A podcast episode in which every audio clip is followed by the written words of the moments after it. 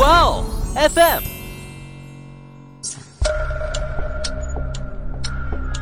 事件众说纷纭，案情扑朔迷离。思彤邀你一起走入案件现场，在娓娓道来中，用身临其境之感还原案件真相。通过对被害人和家属精神上的强制，使他们的这种心理上呃，生命安全就是凡是能够可能涉及到让一个人失去生命，或者是痛苦到要结束生命的问题，那可能会面临十年以上有期徒刑的自由刑和罚金进行并处。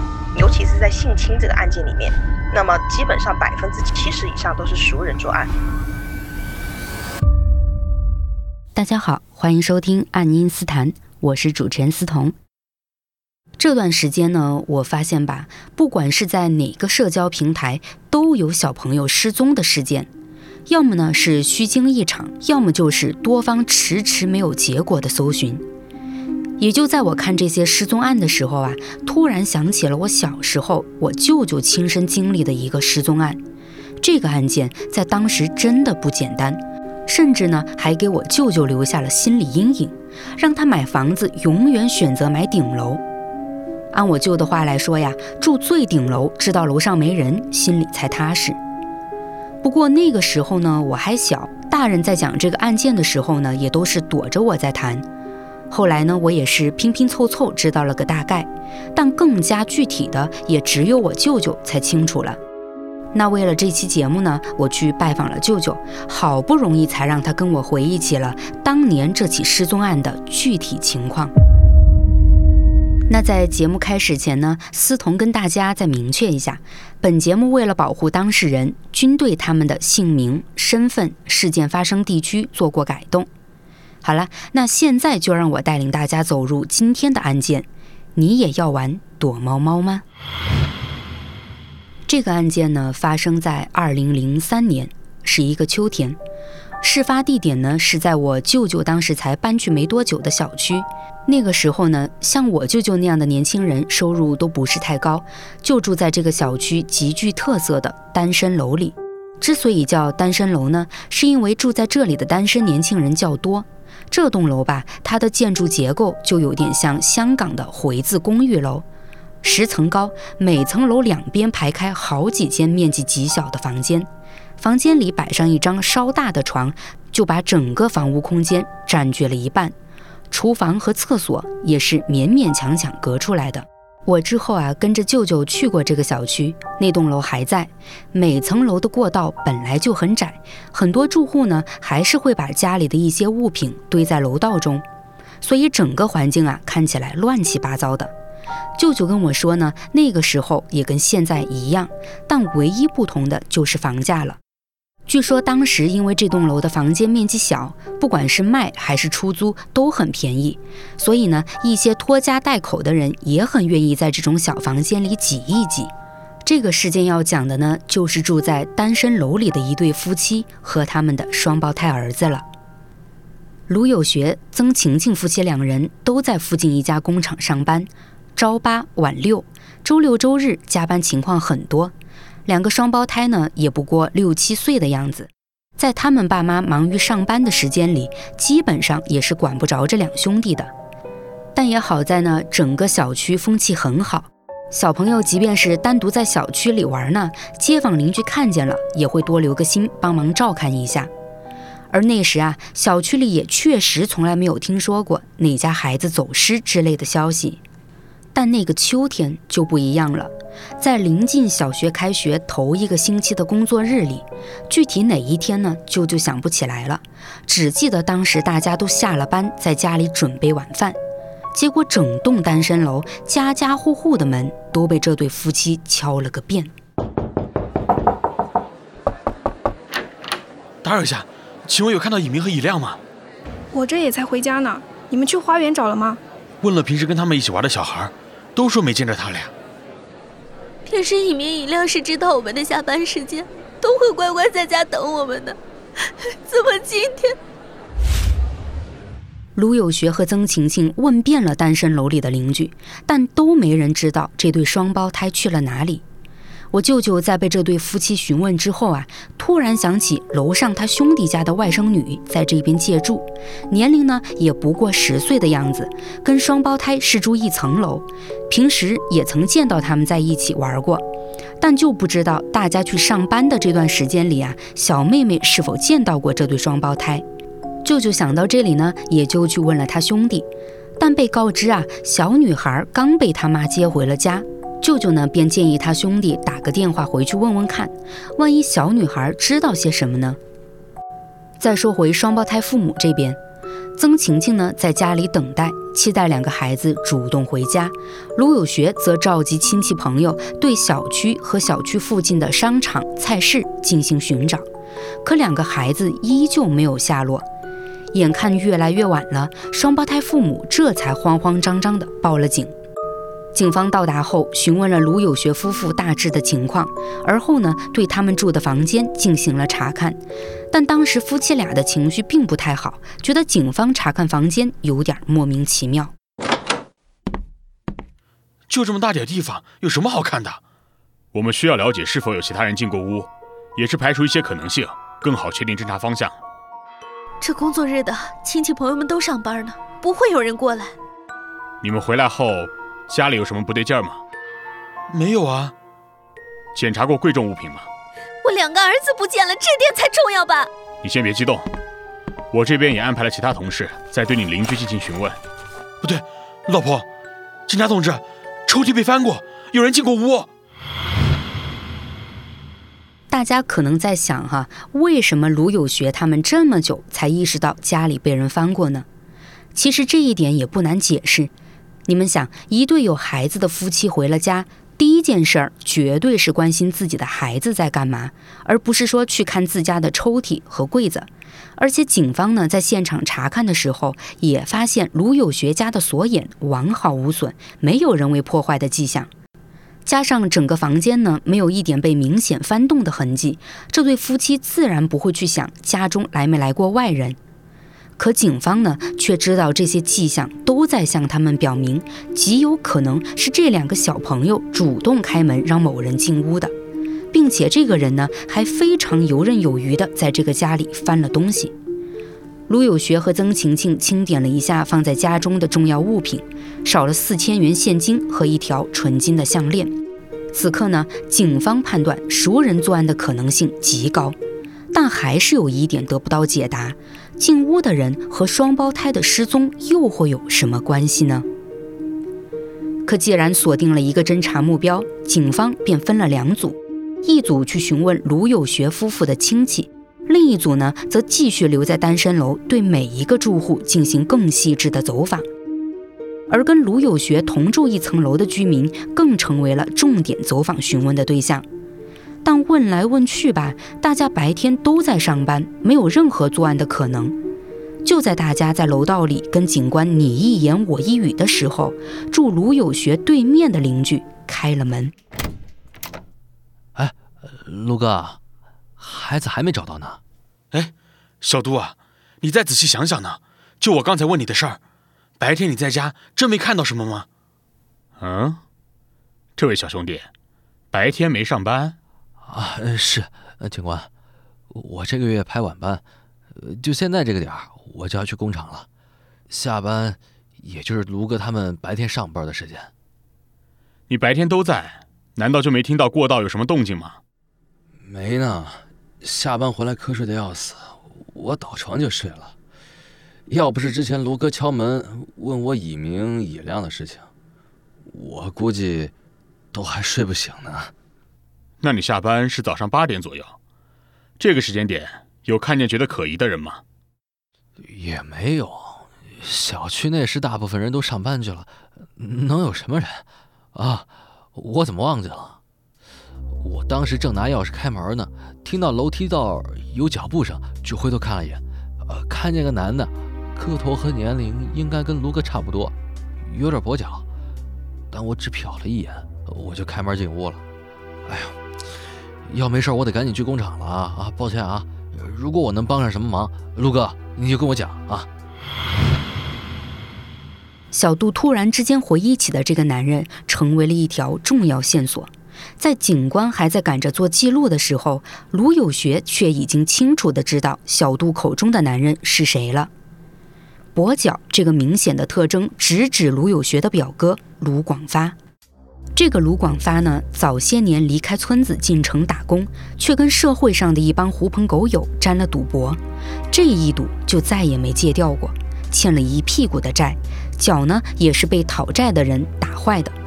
而现在的卢广发，其实跟卢家所有的亲戚都是老死不相往来的状态，但这次卢广发来找卢有学啊，自然唯一的原因只有借钱这一个了。舅舅跟我讲，那个时候呢，左邻右舍都是无话不谈的，他们都知道卢有学和曾晴晴辛辛苦苦工作下来是攒了一笔钱，但具体金额都不清楚，反正是听两口子说年底要回村盖房子。现在我们只能去猜测呀，或许卢广发缠着某个亲戚问出了卢有学要盖房子的事儿，这才来找他的。事实上呢，确实是大家猜测的那样。据卢有学跟警方讲述，三天前呢，卢广发不知道从哪儿打听到了他工作的地方，跑来跟他借钱，但被卢有学恶狠狠地拒绝了，并且呢，还找来保安将卢广发赶了出去。经卢有学这么一说呀，邻居们都开始猜想，会不会是卢广发欠债到了走投无路的地步，知道卢有学手里有这么一笔钱，就不想放过这个机会。他可能呢跟踪，或者又通过什么其他方式打听到了卢有学住的地方，然后找了个所有人都上班的时间，计划到他家里来找钱。但卢广发却没想到，卢有学家里竟然还有两个孩子。或许呢是看见两个孩子听话，又起了其他歪念头呢？这些在小区里传开的闲言碎语，让警方的调查也紧迫起来。他们当时呢有了两个判断，一个是拐卖，一个是绑架，因为卢广发的最终目的只是为了钱。警方呢让卢有学联系卢家的人，想从亲戚间获得一点卢广发的线索，但可惜的是啊，只有卢广发找他们的时候才会出现。除此之外呢，卢广发对于卢家人来说就跟人间蒸发一样。警方意识到了事情的棘手。也在那两天呢，安排了几组人对小区周边临街商铺的监控进行查看。这一看啊，让大家稍稍振奋起来，因为他们发现了卢广发的踪迹。那是在小区上街的一条岔路口。视频中的卢广发呢，从岔路口走向另一条街区后，就再也没有出现过。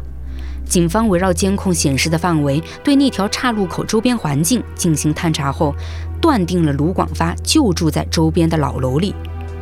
虽说呢有了卢广发的踪迹，但警方还是觉得疑点重重。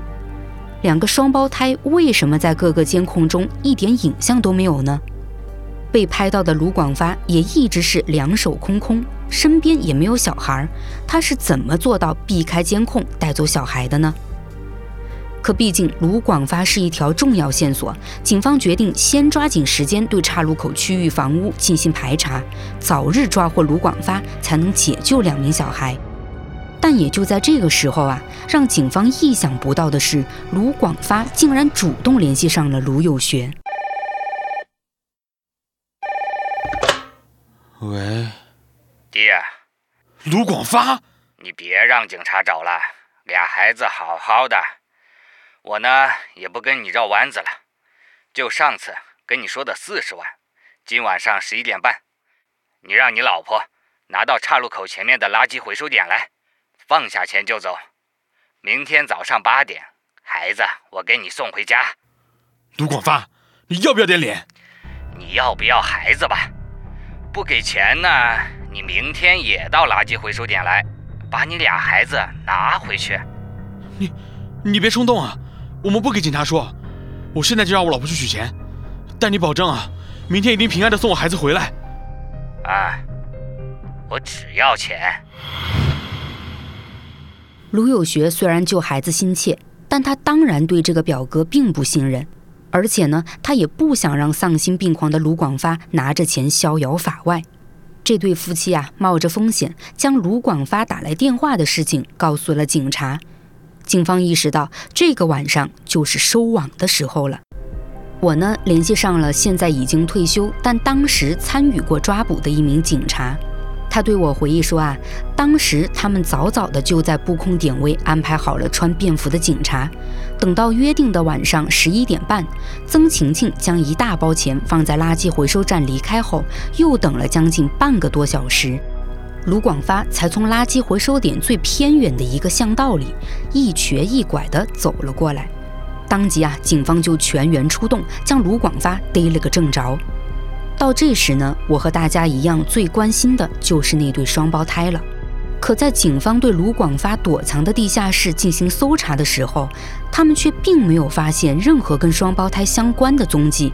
而在连夜对卢广发的询问中，却令大家得知了一个汗毛倒竖的真相：卢广发根本就没绑架过双胞胎。据卢广发交代呢，他是被卢有学赶走之后，就偷偷跟踪卢有学来到了小区，踩点了卢有学和单身楼住户们的上下班时间。而后呢，他就选定了双胞胎失踪的那一天，等卢有学和曾晴晴一上班，就去了他家。但两个小朋友毕竟纯真，没有分辨好坏的意识。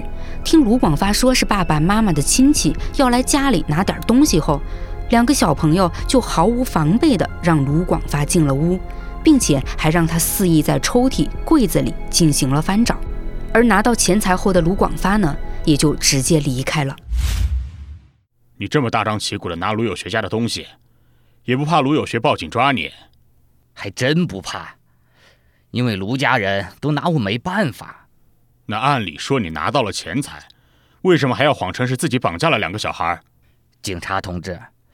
他家里那点钱根本不够啊！我知道，他最大一笔钱是存银行的。当时也巧，这俩孩子竟然在那天失踪了。而且我听街上的人闲聊，也知道你们都在怀疑我。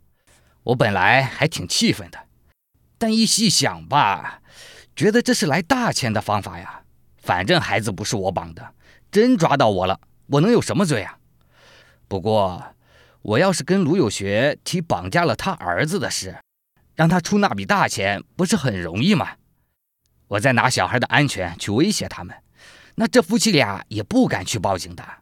等我拿到钱，就再随便说个地方让他们找去。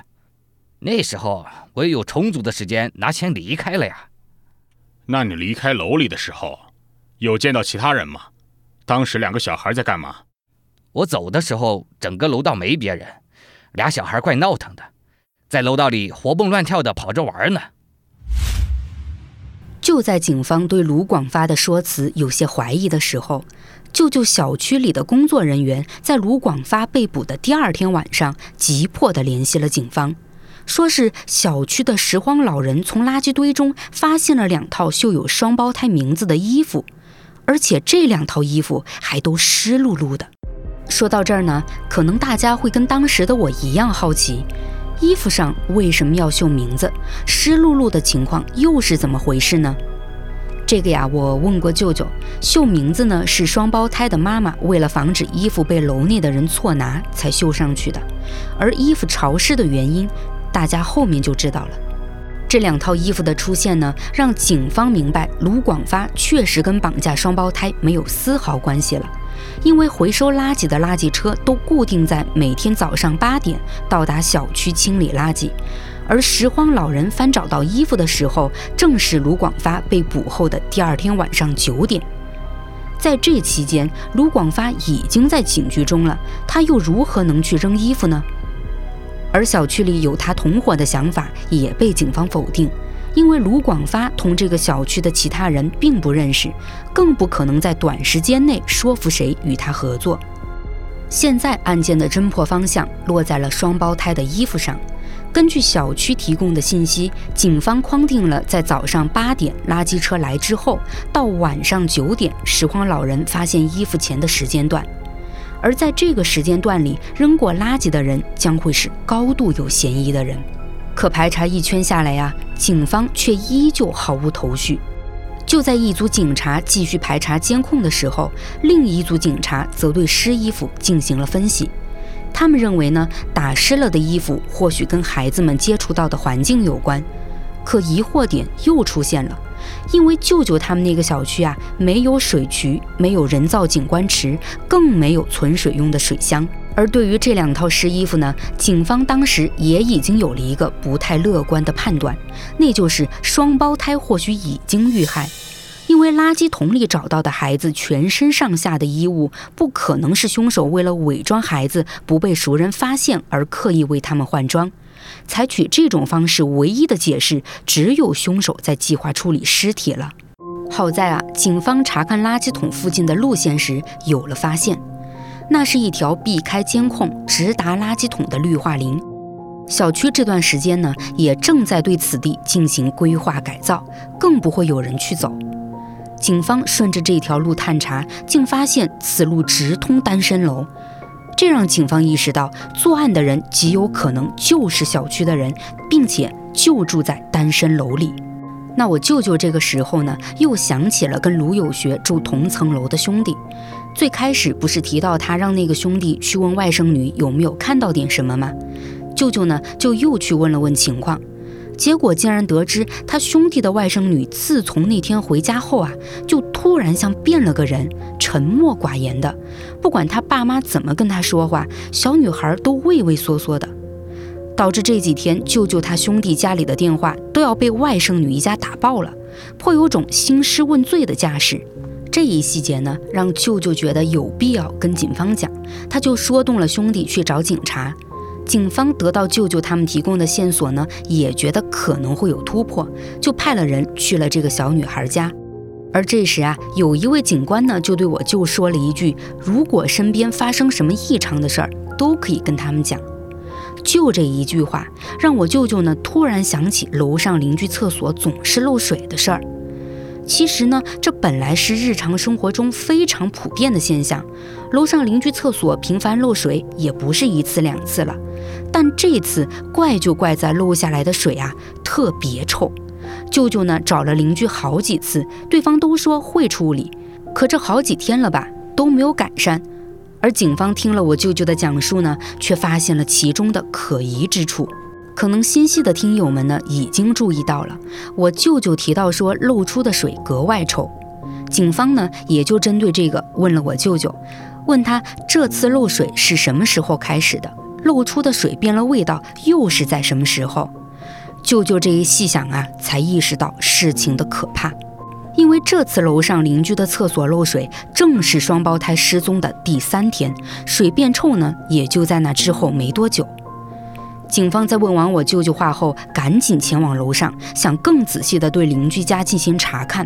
可当他们走到楼上后，才意识到啊，那层楼竟然正是失踪双胞胎家住的楼层，并且住在我舅舅楼上的那个人，正是在最开始为他们提供卢广发线索的小杜。警方当即采取了行动，组织了警力对小杜家进行了突击搜查。这一句让所有人看到了永生难忘的画面。单身楼的小房间是藏不住什么东西的。警方控制住躺在床上一脸平静的小杜后呢，便直接在厕所里发现了一个长方形木箱和放在厕所角落里的一大堆冰块。而当警方打开箱子的时候，瞬间闻到了扑鼻而来的臭味，也同时看见了被大量冰块掩埋着的双胞胎的尸体。后经警方对尸体和箱子进一步检验，才发现两个孩子死于窒息，而他们在生前被锁在箱子里的那一刻有过剧烈的挣扎，箱壁上留下了很多明显的指甲划痕。而在同一时刻呢，我舅舅兄弟家的外甥女在警方的开导下，向他们敞开了心扉，也证实了小杜惨绝人寰的一面。是躲猫猫，躲猫猫。那个小妹妹，你慢慢跟姐姐讲，躲猫猫是什么意思啊？就是藏起来，躲的人不被找到就赢了的一个游戏。那个大哥哥问我。要不要跟他们一起玩躲猫猫？那你跟他们玩了吗？没有，没有。哦哦，好好好，不跟他们玩啊，你跟姐姐一起玩好不好？那姐姐问你啊，你说的他们是谁啊？嗯，就他们两个一模一样的小弟弟，还有一个大哥哥。那位已经退休了的警官告诉我，他同事当时拿出小杜的照片，跟小女孩确认是不是他看到的大哥哥时，小女孩害怕的不行，但依旧确定了大哥哥正是小杜。小女孩告诉警方，她当时呢正在屋里看动画片，突然听到门外传来很大声的数数声，就是那种玩游戏的倒数。小女孩就很好奇嘛，所以打开了门去看，正好呢看到小杜一边数数，一边转身走回自己的屋里，然后将门掩上了。而两个小男孩呢，正在楼道上东看西瞅。他们看见小女孩，还跟她说：“小杜让他们玩躲猫猫，只要不被找到，就会给他们五块钱。”听着倒数声快到零了，两个小朋友恰好也发现小杜门口的箱子很适合躲藏，便快速地钻了进去，并从里面呢合上了箱子盖。之后，小女孩在门边站了一会儿，想看小杜到底能不能找到两个小孩，可等了好一会儿也没见到小杜出来。小女孩就又重新关上了门，去看动画片了。可这没看多久吧，他却听见门外传来呼喊声和尖叫声，于是呢，便又好奇地打开门，探出头去。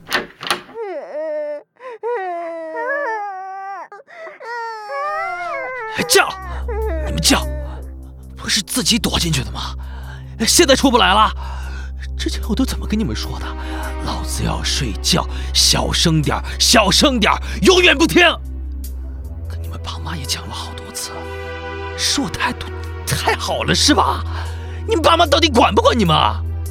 他们要是不管，那我就管。今天你们就在这个巷子里边叫够了再出来。哎，这还有个小朋友啊。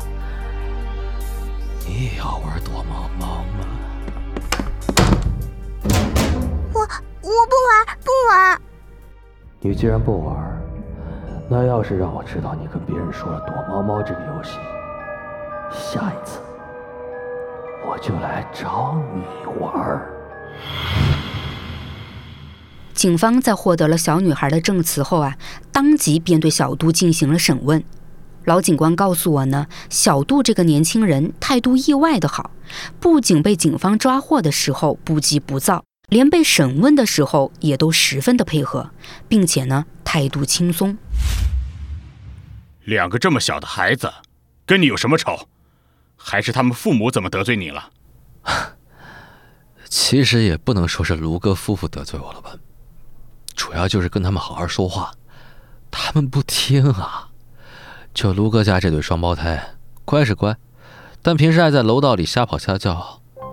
我本身就不喜欢小孩，搬到单身楼住进去了，才知道对面邻居家竟然有俩小孩，给我烦的不行。我有跟卢哥他们好声好气的说过，让他们招呼一下小朋友，可没用啊，他们就是不管。这段时间我不是上夜班吗？累得跟狗似的，回到家。大白天的，他俩孩子就是不消停，我都要神经衰弱了。就因为这个原因，你就骗他们进了箱子，然后趁机扣上箱子上的锁扣，活活将两个小朋友闷死在里面了。哼，那倒没有，我根本没出手。那天他们又在楼道里闹个没完，我就跟他们说玩躲猫猫，只要我找不到他们，就给他俩钱儿。我这么做呢，不是想杀他们，只是想让他们安静一会儿。所以我数着数着就回房间了，压根就没想着去找。结果躺在床上，数着数着我也就睡着了。但没睡多久吧，这俩小孩竟然又在外边莫名其妙的乱喊乱叫。我当时太生气了，我我我就想出去教训他们一顿。可这一出去，发现两个小孩竟然躲在我放门口的大木箱子里了，而且盖盖子的时候还把锁扣给震下来了，把自己锁里边了。我当时见到这个情况真解气呀！他们不是喜欢叫吗？那就在箱子里边叫个够呗，这就是惩罚。但谁知道，渐渐的他们就没了声音。等我打开箱子盖时，才发现他俩死了。但你没有在第一时间选择报警，反而是藏起了尸体。当时想着楼道里也没别人，这俩小孩消失了，不会有人觉得跟我有关系。你忘了楼里当时还有个小女孩了？唉，还真是。我当时让她不要说出去的，明明看着是个挺听话的小姑娘。那看来她还是说了。早知道，也应该让她来玩躲猫猫。你买冰块的目的是什么？警察同志，你们比我专业，应该能懂吧？就卢哥他那个表哥，其实我还得谢谢他，没想到他还真演了出绑架的戏。也就是因为他呀，帮我分散了注意力，我都以为过段时间这件事就能平息了，所以再等一个合适的时间去处理尸体。但你们也知道，尸体放不了多久，很快就会臭。我看那些刑侦片里，不是都冷藏吗？但我哪有那些设备，就想着多买点冰块。哎，可也是我疏忽大意了。这冰化得快，水烫了一地都是。我担心水会漏到邻居家，所以就把冰块和箱子都挪到了厕所里。因为我厕所漏水是常事儿嘛，邻居也就不会觉得奇怪了。你知道你露出破绽的地方是哪里吗？我自己太着急了呗，我以为你们都关注绑架去了，没时间搭理我这边，所以去扔了小孩衣服。是不是哪里的监控记录到我了？你想不到吧？你扔的衣服上有小孩的名字。啊，竟然有名字，是我太疏忽了。当时只想着把浸泡了水的衣服赶紧丢掉，因为他们包着两个小孩的尸体，看着怪恶心的。除此之外。你厕所漏到邻居家的水，味道可跟普通的水不一样。啊，这样啊，也是。我可能是闻习惯了。听到老警官说到这里啊，我真是不寒而栗。就是把小杜的行为放到现在，都是绝对极其的恶劣。双胞胎最终的死亡和小杜刻意隐藏尸体，甚至后来小杜还袒露说感谢卢广发为他分散了注意力，让他有短暂的时间去构想抛尸计划。这种种行为和态度都展现了小杜本身的罪恶滔天。这个案件虽然被顺利侦破了，但我却对案件中卢广发的行为有了疑问。明明跟他无关的事件，但他却想从中获得一笔钱财，故意借着这个事件呢，对受害人进行要挟。这种行为在法律上又将如何判定呢？我去咨询了北京中银成都律师事务所专职律师张慧。哎，我们所讲有一个在刑法意义上的叫做敲诈勒索罪，根据刑法第二百七十四条的规定。敲诈勒索公司财物，数额较大或多次敲诈勒索的行为，那么其主要表现为使用威胁或者要挟的一种手段，通过对被害人和家属精神上的强制，使他们的这种心理上呃形成一种恐惧，进而产生精神压力，不得已交出财物。那么从本案中卢广发的行为来看，他采取了虚构绑架两个小孩的事实这一手段。那利用了孩子父母担忧孩子安危的这种心理，其实已经形成了一种精神强制。那么要求孩子父母支付赎金，从根本上讲是一种以非法占有为目的的敲诈勒索行为，可能会构成敲诈勒索罪。那同时，根据四川省高级人民法院、四川省人民检察院发布的关于敲诈勒索罪具体数额执行标准来看，他的这种行为已经达到了数额特别巨大标准。那可能会面临十年以上有期徒刑的自由刑和罚金进行并处。我觉得在这个案件中呢，其实也提醒了我们要加强小朋友的安全教育。除开案件本身啊，我们来关注一下细节。那对双胞胎呢，他们去给陌生人开了门，也因为同楼的邻居提议说呀，玩游戏赢了会给钱，便参与进去了。小孩子明辨是非的能力本身就很薄弱，那在家长对孩子的安全教育上有没有什么更好的方法呢？我们来听听四川右健关心心理咨询有限公司创始人、国家级心理咨询师徐冰的建议。啊，针对家长来说呢，我觉得首先我们还是要去了解一下什么是生命安全。就是我们通过上面的案例，我们就看得出来，是不是平时我们对孩子教育疏于管理，那最后导致邻居出现这样的一个事件。那实际上孩子对陌生人或者是就算是熟人，他有没有一个啊很清晰的认知或者是一个保护呢？那我们先了解一下什么是生命安全。生命安全就是凡是能够可能涉及到让一个人失去生命，或者是痛苦到要结束生命的问题，那它都属于是生命安全教育涉及的。比如说预防伤害，对吗？